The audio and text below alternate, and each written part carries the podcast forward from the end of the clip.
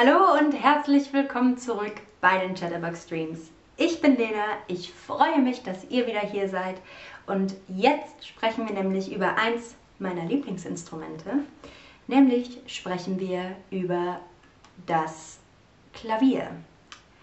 Das Klavier ist ein Musikinstrument mit Saiten und Tasten. Es ist also ein Saiteninstrument und ein Tasteninstrument gleichzeitig. Das Klavier wird auch Piano genannt und hat meistens 88 Tasten. Davon sind 52 weiß und 36 schwarz. Es gibt also mehr weiße als schwarze Tasten an dem Klavier. Die weißen Tasten erzeugen die Tonleiter, die Tonleiter in C-Dur. Das ist am einfachsten zu spielen. Dann muss man einfach nur eine Oktave in der C-Dur-Tonleiter äh, hochgehen. Die schwarzen Tasten erzeugen weitere Halbtonschritte. Also die erzeugen diese komischen Zwischennoten, die man manchmal hört. In anderen Tonarten als C-Dur braucht man also mehr schwarze Tasten. Alle Tasten zusammen bilden dann die Klaviatur. Also wenn man weiße und schwarze Tasten zusammennimmt, hat man die Klaviatur. Von der Bauform her unterscheidet man zwischen dem Klavier und dem Flügel.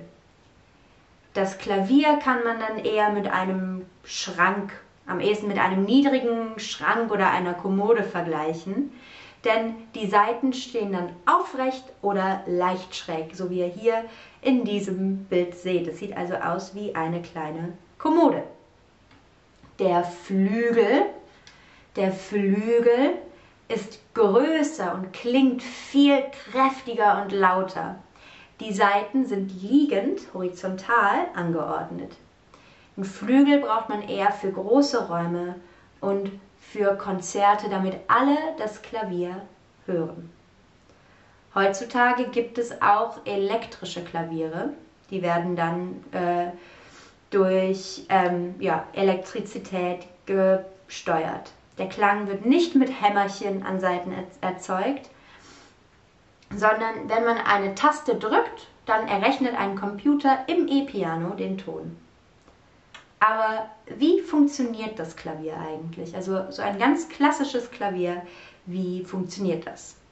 Im Innenraum des Instruments befinden sich, also sind die schwarzen und weißen Tasten mit kleinen Hämmerchen, die seht ihr jetzt gerade hier unten, also mit so Filz um, ummantelte kleine Hämmerchen, sind dann im Innenraum verbunden. Hinter diesen Hämmerchen sind Saiten gespannt, also ähnlich wie man das von der Gitarre auch kennt. Wenn man die Tasten des Klaviers drückt, dann werden die kleinen Hämmerchen ruckartig bumm, gegen so eine Seite gehauen und die Seite beginnt zu schwingen und so entsteht dann der Ton. Ähm, je nachdem, wie stark man diese Seite, die Taste anschlägt, desto lauter erklingt dann der Ton. Und die meisten Hämmerchen schlagen mehrere Saiten gleichzeitig an. Das hängt mit der Bauart vom Klavier ab und äh, man kann also dann mit mehreren Saiten einen vollen, kräftigen Ton erzeugen.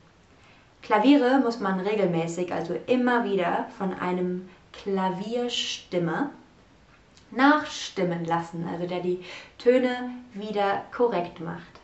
Wenn ein Ton gleichzeitig durch drei Seiten erzeugt wird, dann kann er nämlich schon eher klingen wie ein Katzengejammer. Also wenn eine Katze schreit, Wah!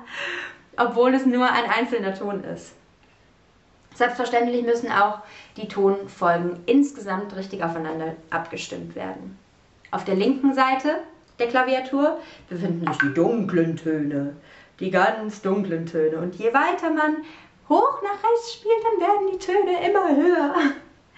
Und ähm, mit Hilfe der Pedale, also es gibt mehrere Pedale unter dem Klavier, kann man die Töne insgesamt leiser machen oder man kann sie fortklingen und lauter klingen lassen oder viel schneller abklingen lassen. Jetzt ist aber noch eine Frage. Welche Instrumente sind denn eigentlich ähnlich wie ein Klavier? Tasten wie das Klavier haben zum Beispiel auch die Orgel. Die Orgel, äh, die kennt man aus Kirchen. Dort gibt es aber keine Saiten wie beim Klavier, sondern Pfeifen. Das lässt das Instrument sehr groß und die äh, äh, erscheinen und die erzeugen auch einen sehr ja, großen, lauten anderen Ton als das Klavier. Ähm, Keyboard oder eine elektrische Georgel erzeugen den Ton, so wie das elektrische Klavier mit Elektrizität.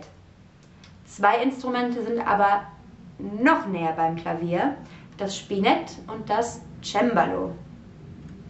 In diesen ist es, ähm, in diesen beiden, also beim Spinett und beim Cembalo, sind Saiten gespannt, wie beim Klavier. Nur werden sie nicht mit einem Hämmerchen ähm, angeschlagen, sondern mit einem Federkiel gezupft.